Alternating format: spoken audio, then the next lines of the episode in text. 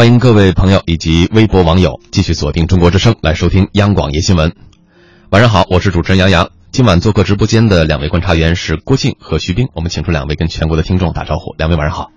嗯，杨洋晚上好，听众朋友大家好，我是郭靖。嗯，大家好，我是徐斌。那么最近有这么一件事，根据教育部和发改委之前公布的《二零一六年高招跨省生源计划调控方案》。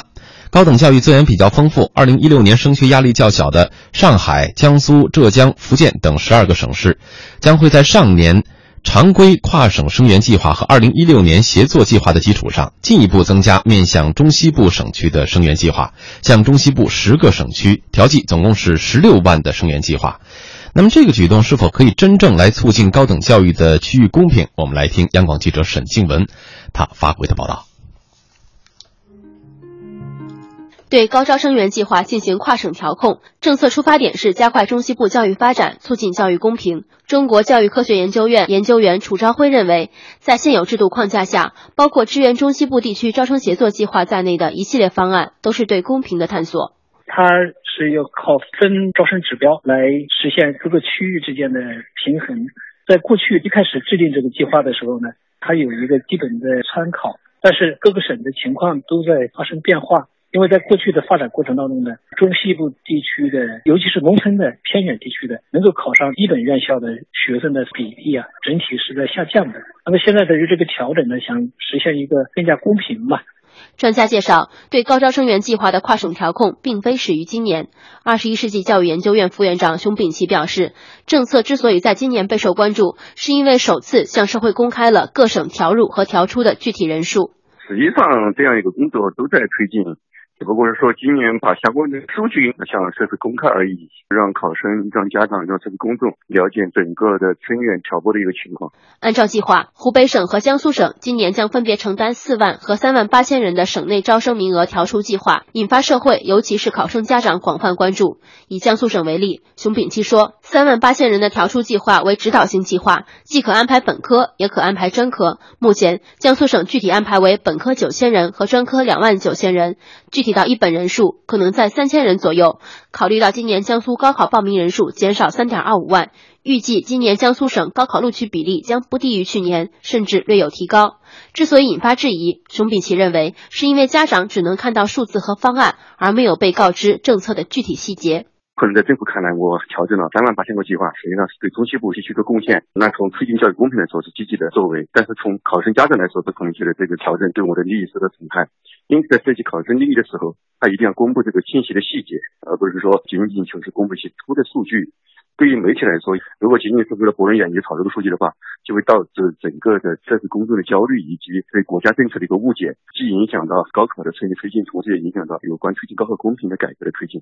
在肯定生源计划调控方案在目前高考按计划录取政策框架中的意义的同时，楚朝晖也表示，要从根本上解决教育不公平，还需从扩大高校招生自主权入手。任何一个计划都不可能周到的考虑到全国各地的情况的差异。集中录取这种模式呢，实际上没有考虑到高校的差异，没有考虑到高校的自主性，就会导致很多考生和高校的意愿呢很难实现。让高校的专业团队更多的参与到招生当中来，才能够更好的去解决这个问题。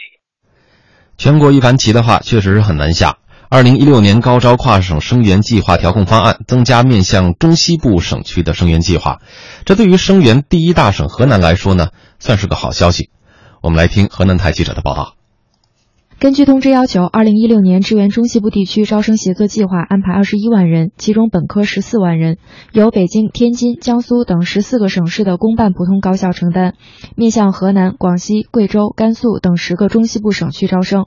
河南考生张乐毅表示，还有二十多天就要高考了，这个消息无疑是一支强心剂。肯定是个好事啊，会缓解一部分压力。这些地区高校多。质量也好，你像江苏，人家有十一所九八五、二幺幺，报考的时候会倾向于去这儿吧。在二零一六年部分地区跨省生源计划调控方案中，调出总数为十六万，其中湖北省调出最多，达四万，占到四分之一。生源计划调入地中，贵州调入最多，为三万八千两百人。河南考生家长王女士认为，实现教育公平仍有很长的路要走。就这个数据来说，对咱们省的考生的倾斜计划是两万三千，对吧？但是今年的考生的数据也已经出来了，一共八十二万。你想想，两万三千八十二万，这个数据一对比的话，那今年的这个倾斜计划对咱们河南考生来说还是一个杯水车薪。河南农业大学教授孟祥元表示，教育部这一举措相当于把其他省份的优质资源向河南考生放开，这对于先天不足的河南大大有利。河南的重点高校太少了。你现在二幺幺高校跟教育部共建的，也就是一个郑州大学，还是最后上去的。重点院校、知名院校太少，对河南这样一个上亿人口的大省，确实是不利的。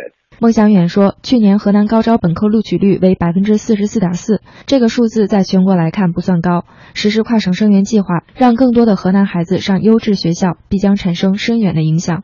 本身这个招生计划增加，考生上学的机会增多了。接受这个高等教育的机会增加了，这样的话对今后省内的这种治理提升啊，对省内的经济的发展会有一定促进。但是这种促进是长期的，它不是短期可以看出来的。当听说教育部将会对贵州的招生计划进行倾斜调整，贵州考生的家长啊，两位，一个是陈先生，还有一个罗女士，都不约而同的松了一口气。我们来听听记者的录音。之前听到说今年的考生哈报多，那么我的压力还是比较大的，竞争大了嘛，吃不好睡不着。现在听到这个好消息了以后呢，啊，心里面肯定马上就松口气了咯。我就给孩子讲一下嘛，让他好好把握好这个机会，考个理想的好的学校。听说国家层面对贵州在招生的名额上有很大的一个倾斜，听到是很高兴的，很欣慰的，增加娃娃的这个机会嘛。小孩在这次高考当中压力也就会小得多。呃，可能这个地方方言有的朋友听不太懂哈，简单说一下，就是听说国家对于贵州招生名额上有一些倾斜啊，很是高兴，很欣慰啊，小孩在这个考试当中的压力就会小很多。像河南、贵州这样的生源计划调入地，考生和家长的确都是可以舒一口气。尽管呢，可能这条消息本身对于他们的帮助并不大，但似乎在心理上多了一点优势。那几家欢喜几家愁啊，这个生源计划调出地又是一个什么样的状况呢？让我们先以河北为例，来听一下记者的调查录音。在这次的方案中，十二个省份共要调出十六万生源计划，其中河北省就在生源计划调出地之一。那么，这会对河北的考生产生什么影响呢？对此，石家庄市二中的一位老师认为，这个政策可能会影响外省份对河北的生源指标投放。嗯，我看了看那个怎么说呀？看的好像是没有多大影响。河北本省的这个指标好像是没有什么调，但是外省会把给河北的指标拿出一部分来给到西部，往河北这儿往咱那个省份给的可能也会减少，所以说可能还是会有点影响。就相当于咱咱省的孩子想往外考的机会就稍微少一点，就少了。不过这位老师告诉记者。目前，河北的具体实施方案还未出台。即便外省份对河北的生源指标减少，但还不好判断会影响哪些招生批次。但是不知道它主要分布在，比如是一本呐、二本呐、三本呐，还有大专呐，是不是都会有一些指标？具体影响得看这些指标怎么分的，才能看出来。根据教育部和国家发改委最新发布的高考招生计划，今年河北省属高校本科招生计划是十四点九八万人。那么，这个数字是否和河北生源调出量、考生升学压力大小有关系呢？对此，石家庄市二中的这位老师认为，不能光看招生计划数、生源调出量等某一个数字，还要结合今年高考报考人数等因素综合分析。那也相当于，其实总体来说，可能就是咱自个儿省的孩子还是这个压升学压力会大一点哈，比原来的话。嗯，那也不一定。万一今年报考的考生少了呢？你比如少了一万，可能不但没有紧张，可能还富裕了，对吧？你还是得看这分母有多大。现在咱分母也不知道，咱分子也不知道，高考人数是吧？基本线划到多少？整个这些数恐怕只有省考试院他们才能解读出来。所以光笼统的看一个数，我觉得不好分析。得知政策之后呢，河南、贵州这样的生源计划调入地，呃，学生的家长。呃，都是比较开心的啊。那么再来看一下河北，河北对于政策的反应也算是比较平和的。但的确哈，不是所有生源计划调出地都能够和河北刚才我们听到这个录音报道一样如此平和。呃，我们在广告之后来关注一下湖北和江苏这两处呢，对于这个计划的反响是比较大的。欢迎继续收听央广夜新闻。湖北呢，作为生源计划调出地，今年呢将会调出四万个招生计划。江苏是紧随其后，调出三万八千个。那么在这些区域，家长们的反应是如何的？我们先来听记者的报道。我本人是不支持这样做的，因为我觉得，如果说江苏省的考生被录取之后，如果说有空下来的名额，再去考虑去调剂出去，我觉得这样做的话，让我们觉得就是更容易接受一些，也可能更加合理。高考的话，本来就是竞争压力蛮大的，对吧？作为我们家长的话，能让自己的小孩上到好的学校，现在肯定是那个了，对吧？现在这种情况，作为我们普通老百姓来讲，我们其实首先要保证我们省内的这三万八千考生，你后面还有家庭，那就会影响很多很多的人。有些相关部门要考虑一下，考虑一下我们这些考生、考生家长的利益。所以，我我觉得我们做这个事情嘛，你你不要光做一加一减的做法，你完全可以做一加法嘛。比方说，你在不影响江苏考生。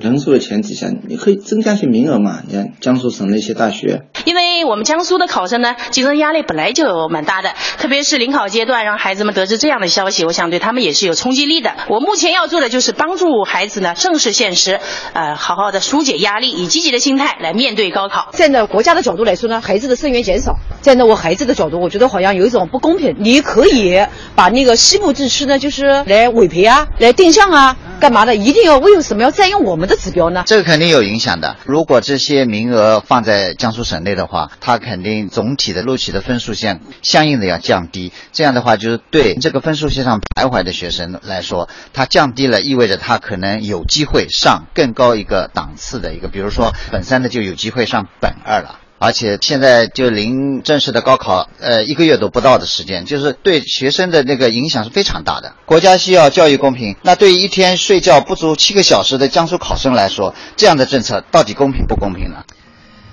听家长的这个反应哈，提到的几个词比较比较集中的一个是公平不公平，另外一个是，呃，就是说站在国家的角度，孩子的生源减少了，但是站在我们个人的角度，就感觉有点不公平。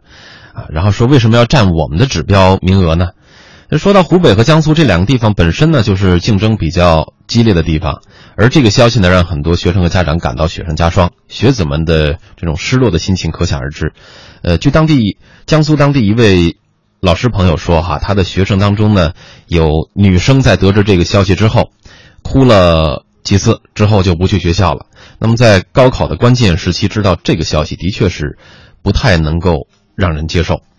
我们请出今天的两位观察员，呃，因为两位也都是，呃，孩子的父亲和母亲哈。我们先请出这个孩子的父亲。如果说您的孩子遇到了这个情况的话，您会怎么来跟他解释这个事情？如何来安慰他，让他的心情平复？先澄清一下，我们是分别孩子的 父亲和母亲，不是一回事儿啊。对，刚才说到这个。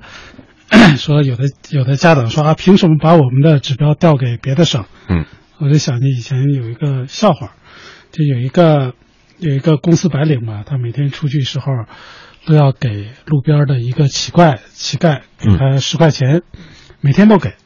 然后呢，突然有一天呢，只给了五块钱，然后这个乞丐就就说：“哎，你为什么今天只给给我五块钱？”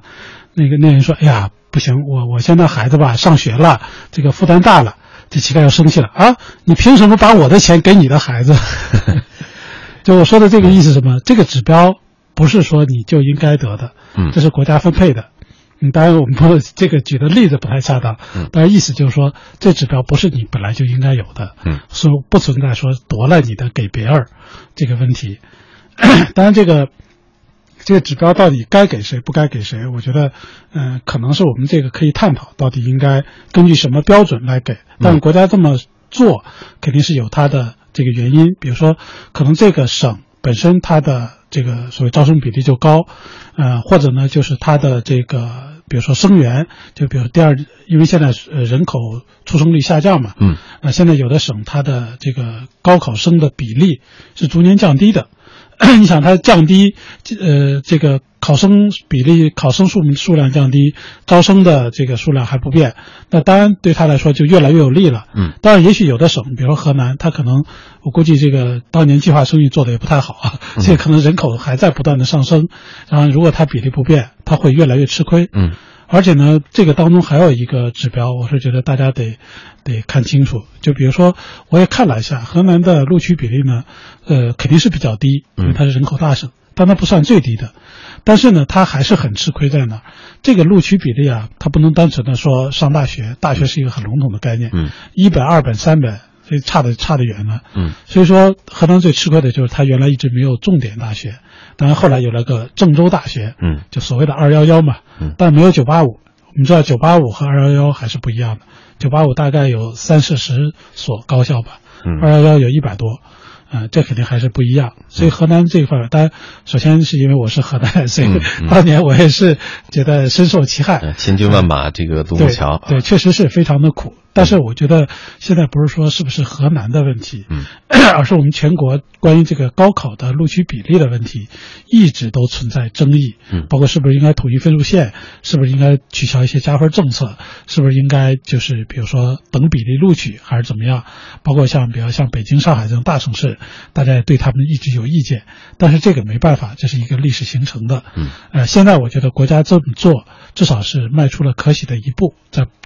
就是开始来进行这种调整和平衡，嗯，所以我觉得是好事儿。我觉得作为家长来说，呃，应该这个从总体的方面，当然作为他个人，他肯定会会担心。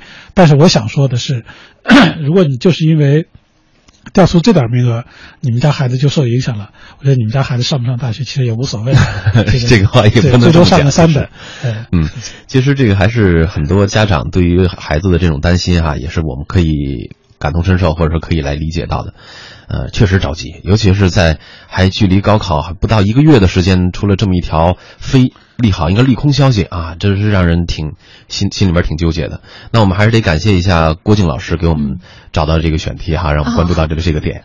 呃，那么你觉得现在，嗯，在这个时间公布这样的一个消息，然后出这样的相关的政策，是否合适？那么对于江苏和湖北等啊这些地区的呃家长们，你有没有一些话想要跟他们说？呃，我觉得这个时候，因为下个月就马上六月份就是高考日了嘛，嗯，所以这个时候让家长们知道，比如今年整个招生计划规模是什么样的，有些什么样的变化，我觉得是有必要的，嗯。但是呢，确实是像前面像熊丙奇老师他们讲的那样，我觉得有些可能是，呃，先开始讲的有些语焉不详，然后具体的政策呢，嗯，这也是第一次把这样具体的数字公布出来，嗯。他说是怎么样，就说呃调出多少，就今天我们恰好坐在这。里两位，我我原来是湖北的考生，然后我是我是受益者，对，徐老师是受益者哈。我觉得当时看到这个消息就在想，因为他就讲说是要向这个中西部倾斜，嗯，然后其中包括呢，就是说要让这个呃升学压力小的省份呢，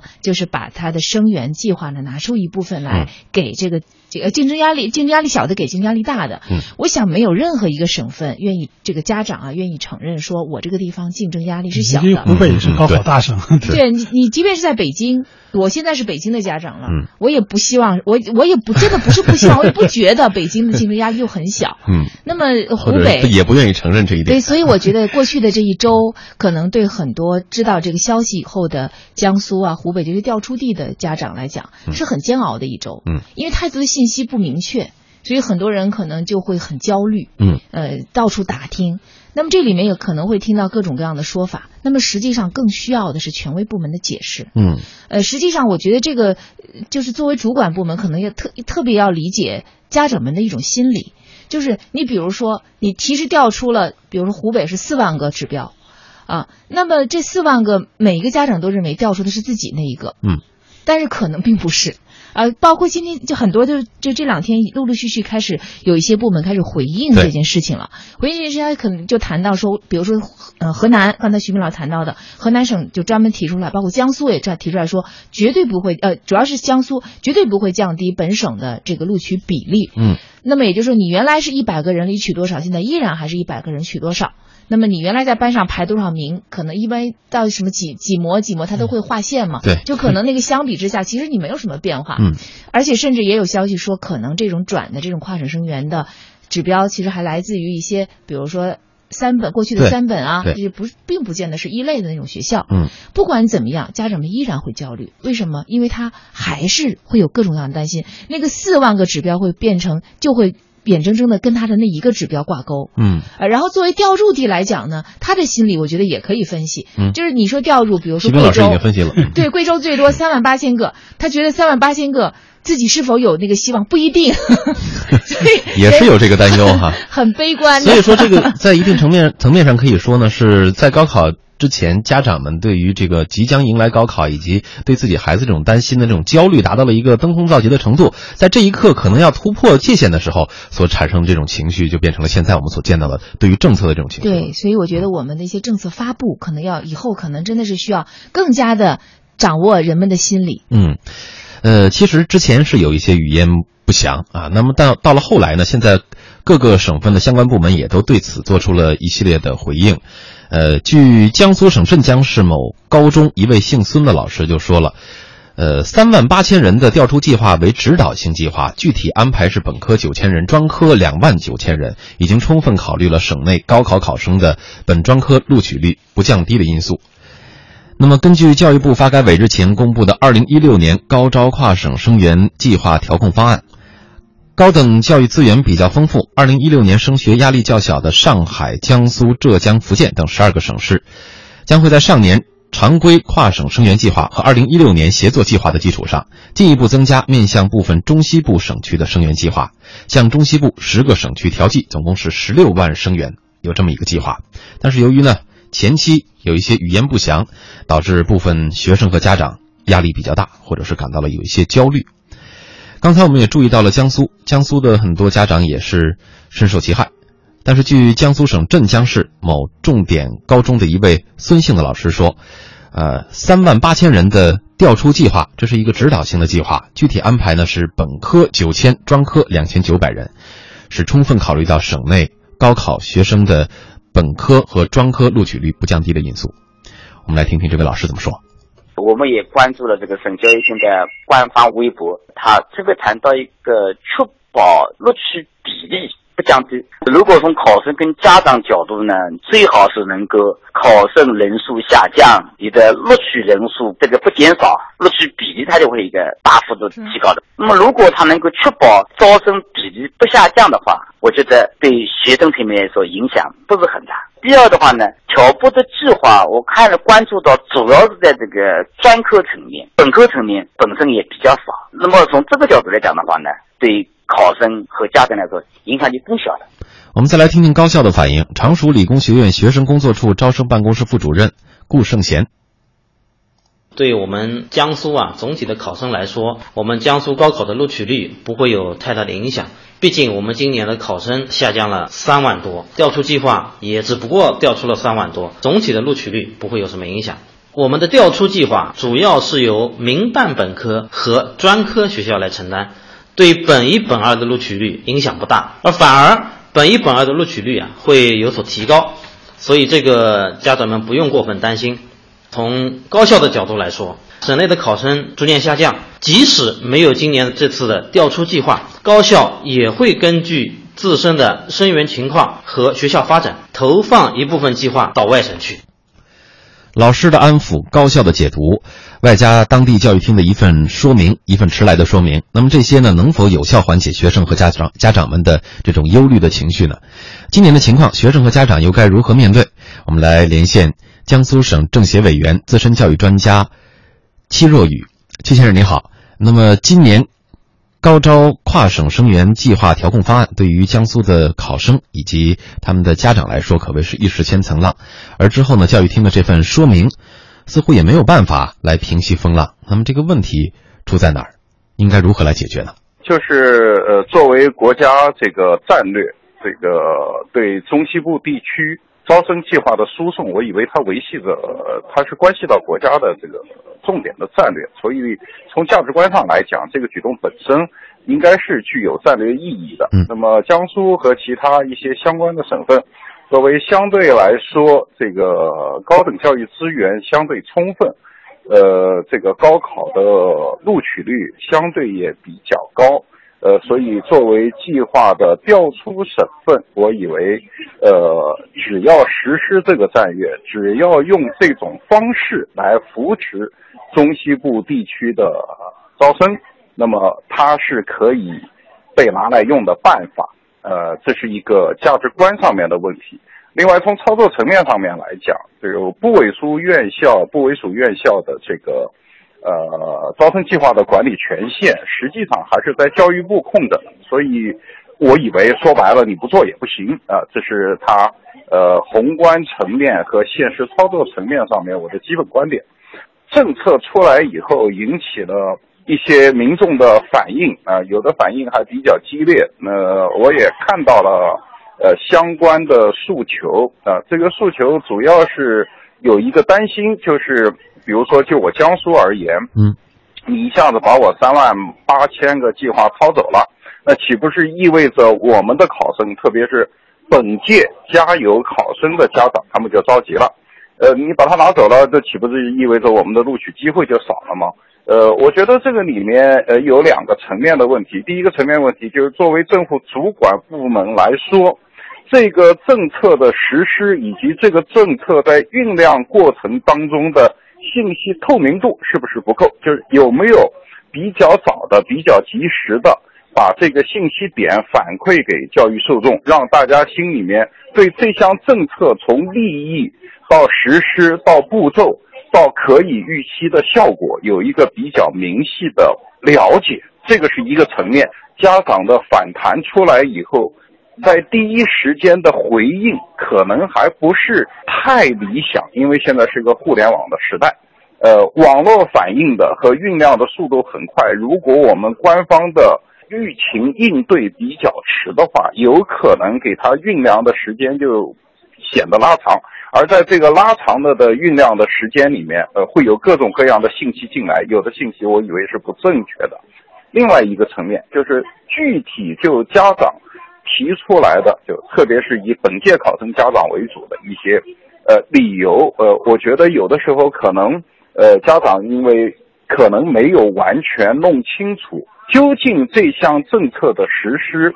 对他和他的孩子来说意味着什么？一个简单的考量是，招生计划减少了，那我孩子录取机会就少了。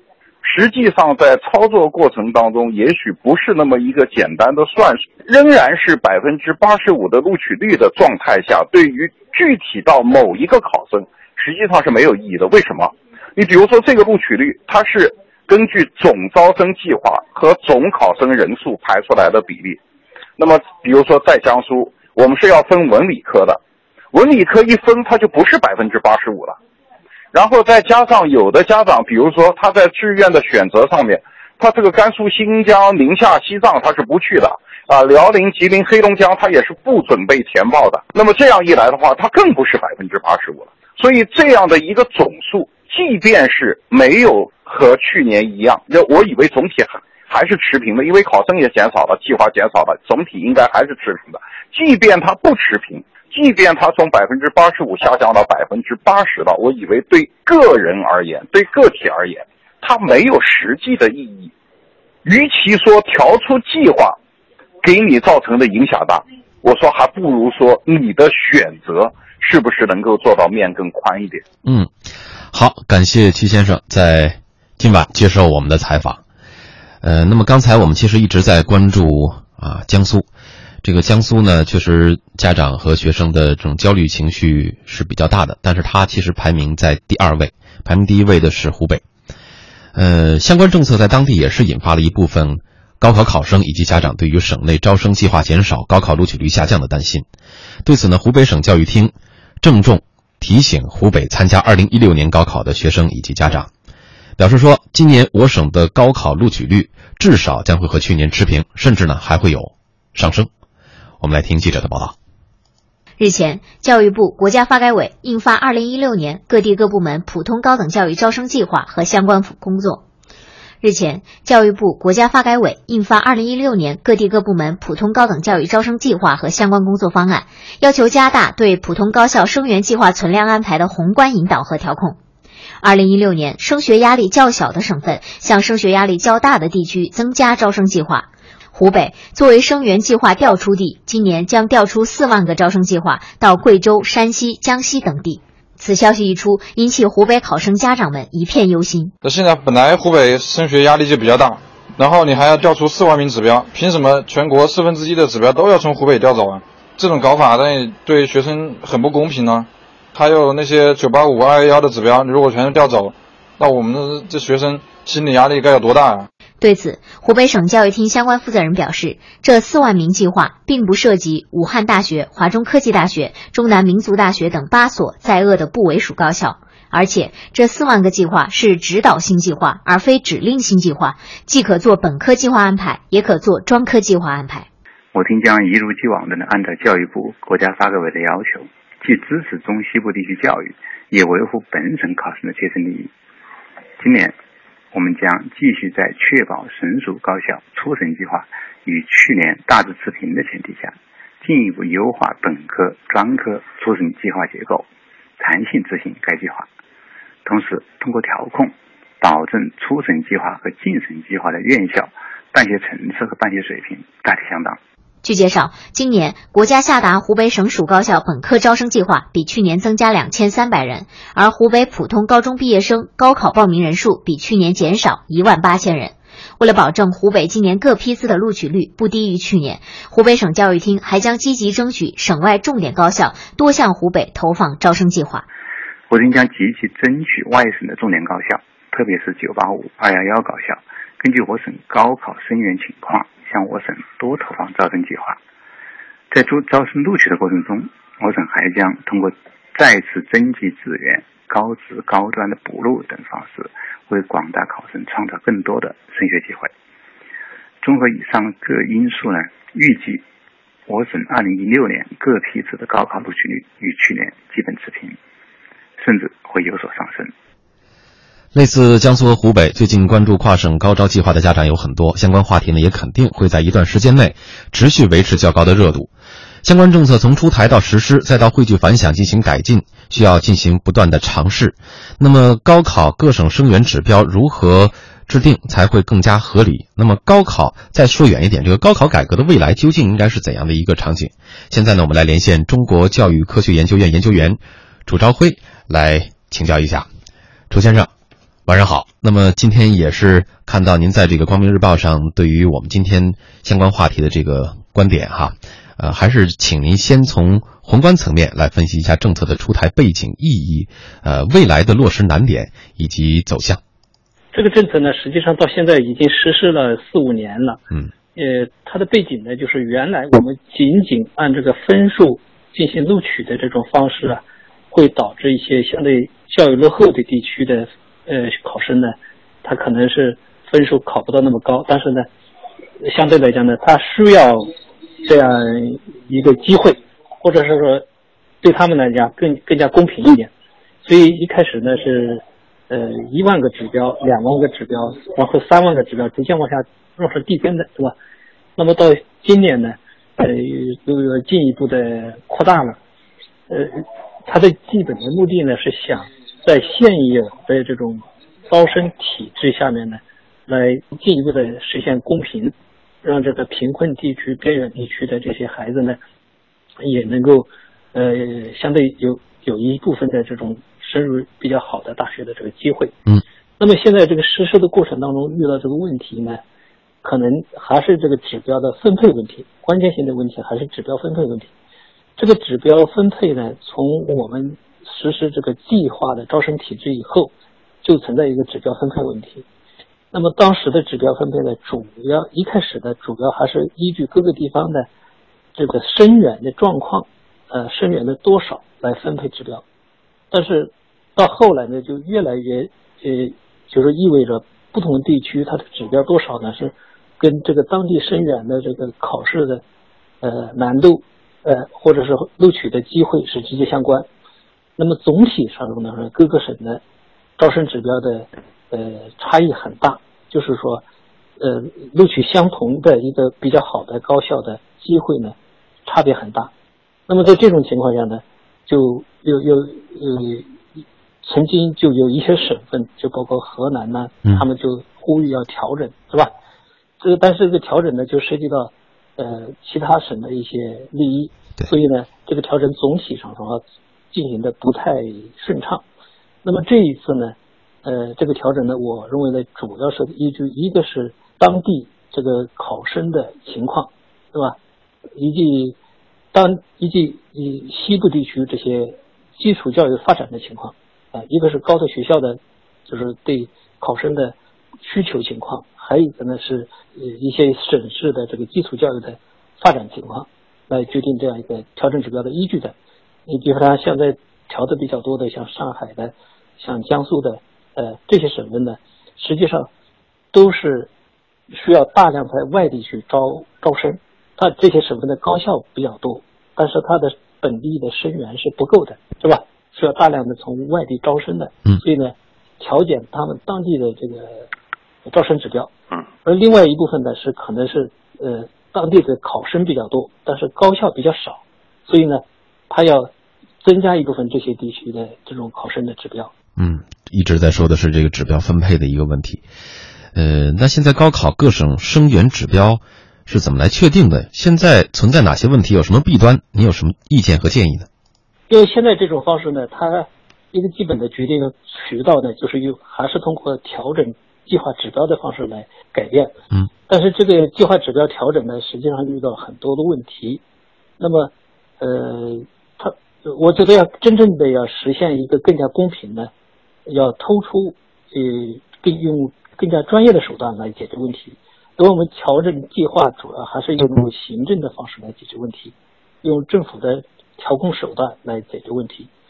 这个调控手段呢，在一定范围内能够起作用，但是呢，它有它的局限。它的局限就是很难，只能够实现一些形式上的公平，很难实现实质上的公平。真正实质上的公平呢，它应该是基于对每一个学生的呃学业成绩、他的呃发展状况做判断的基础上。来确定，呃，是不是招某一个学生，是吧？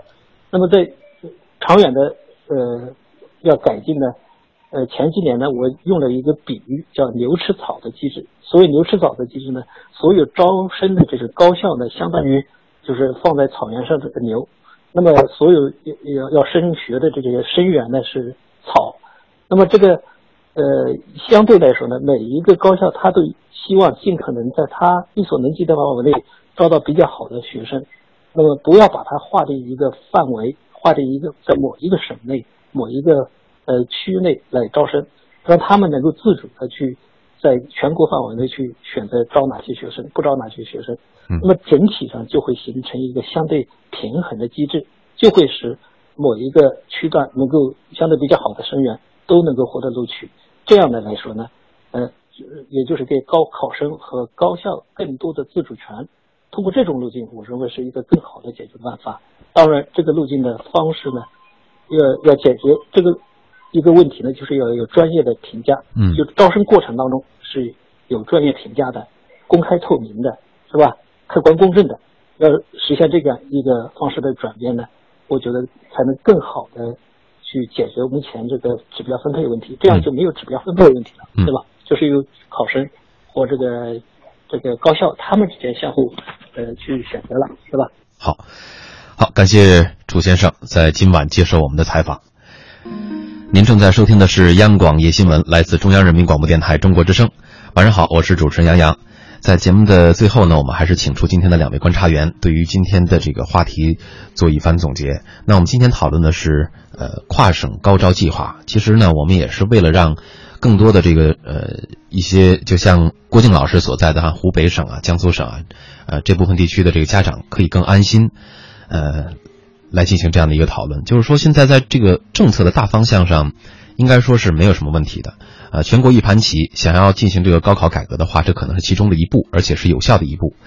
呃，那么在这个时候公布的相关的政策，在这个时候选择在这个时候公布是否合理？在方法论上还能不能够有一些调整？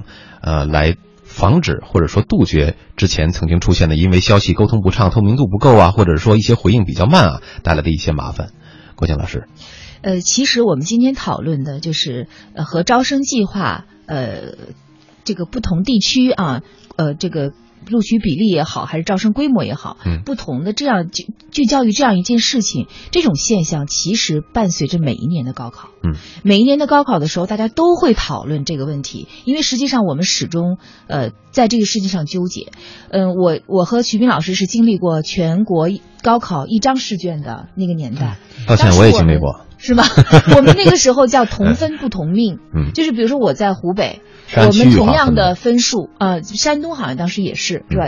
那个谁应该是杨洋山东的，对。山东、湖北都是高考，都是高湖南分也是高分，但，是你知道咱们三个所在这个省份，今天在微博平台上我都来不及读哈，很多山东省，然后河南省和这个湖北省的。就我就是经历过，比如说我当年高考的分数，嗯。本来可能如果是在北京、在上海、在什么地方，可能能上一个更好的大学。嗯，但是你你在你在湖北，你就可能你就在这个竞争当中，因为它是分省，按照省级配额、嗯省内排名对，是在省内排名，你嗯的、你的竞争对象是所有的湖北考生，所以这个问题其实一直都存在。于是后来呢，我们采取改革方式是好，那我们就各个地方自己命题。嗯，高考的卷子不一样了，我们改革了考试方法，但是高考的录取的名额分配还是没有根本性的变化，还是按照这个地区。按照省省份啊来分配，嗯，这里面又存在一个问题。你比如说，那好，你比如像湖北，一直以来就是这个考生们、家长啊，包括考生都觉得很吃亏。嗯，呃，但是有一个优势是它的部属院校和重点院校比较多。嗯，是一个教育大省。对。那么，于是，在后来的这种分配当中呢，又采取一种方法，就是说，更多的倾向于本地生源。包括北京、上海，那又那就更得力了，嗯是吧？对。那么在这种情况下，这实实际上是因为我们整个的呃全全国的那个资源不均衡，教育水平也也参差不齐。那么在这种情况下，现在它有可能，我们实际上在讨论的是个什么问题？就是高考改革到底是公平为先，还是效率第一？其实真正的命题是在这里，这两个你想兼顾，说我又要公平又要效率。恐怕很长一段时间是不太可能的。嗯，我们很多时候说是公平为主，兼顾效益，或者效效益效益为追求效益，然后兼兼顾顾公平啊，那就是你是你是以这个效益为第一的。嗯那你效益为第一就是什么？那就是说全部按照分数来，全国大排名。就很多人不是提提倡这个吗？一张试卷全国大排名，但问题它可能会造成什么？造成一种不公平，就是说。你是嗯教育发展分数是水平相同了，嗯但是你比如说有的对有的教育发展水平高的省份，对他就会集中的去上一些，比如说刚才徐明老师说的九八五啊、二幺幺一些比较好的学校。嗯，那么因为现在实际上录取率是整体的录取率是扩招以后整体是比较高的，嗯但是实际上优优质学校的高校的比率，它在这个基数变大的情况下，其实北大清华更难考了。嗯。因为太多的孩子已经能够上大学了，在整个基数当中，它其实是更更少的。那么在这种情况下，他可能会集，你比如前段时间不就说过，北大寒门，嗯，已经不能出学子了，对，你就进入不了北大，进入不了清华，进入不了这样的一些很好的、更很那个，它就会造成这个，比如这个地方教育资源落后，它就会更加落后。嗯，因为你连比如一个村原来好容易出个大学生，大家就都想学，对最后这个村村十来年都出不了一个大学生，那这这个打击是造成了这种很大的。区域的落后，或者说这种不公两极平反而分化会更严重。更严重，所以它就会造成不公平。嗯所以实际上综合来讲，这几年两会上也很多代表委员都在呼吁，嗯就是实际上我们的高考改革还是应该坚持公平为主。效率为次，就是不是不要效率，嗯。是就是首先是我们要考虑的是公平，首先要、首要解决的是公平，嗯。这就是为什么我们在现在的招生计划上向中西部地区倾斜，嗯。但是不管怎么说，这都是还是带有一种计划色彩。嗯，呃，刚才郭靖老师跟我们说的是这个公平和效率的平衡，卢之和达到一个平衡点。那么现在我们秉持的是公平为主，效率排在第二，其次。呃，徐斌老师，您对于现在这样的一个呃，应该说是已经达到了一个相对的平衡，是否满意？那么将来应该是一个怎样的一个发展场景？对 现在也没达到什么平衡。嗯 现在很多这个家长还在抱怨，一是这些相对，比如说人口大省，嗯或者高考大省。呃，当然，这个刚才郭靖老师说的那个、那个、那个原理是对的，嗯、其但是呢，最后得出的结论我觉得是错的，因为其实就就用国外的说法叫一个是这个程序正义，一个叫结果正义。嗯程序正义当然就是咱都按分儿，呃，结果正义就是说我们得照顾那些就是比如说本身条件就差的，比如照顾农村的，这个是对的。但我们现在照顾的是农村的，是落后的省份吗？不是，照顾的是北京、上海、天津这些大城市。所以你得看到这个，所以它既不是这个所谓的成这个公平优先，也不是效率优先，它是反而成了一个马太效应，嗯或者说既不是结果正义，也不是程序正义。所以要解决这个问题，还是任重道远。好，感谢两位老师的精彩点评。其实我们今天的话题讨论啊，最主要的还是要帮高考前稍有些紧张、稍有些焦虑的家长们放松一下，把心中的石头放下来，心平气和的和孩子面对高考。也祝考生们获得成功。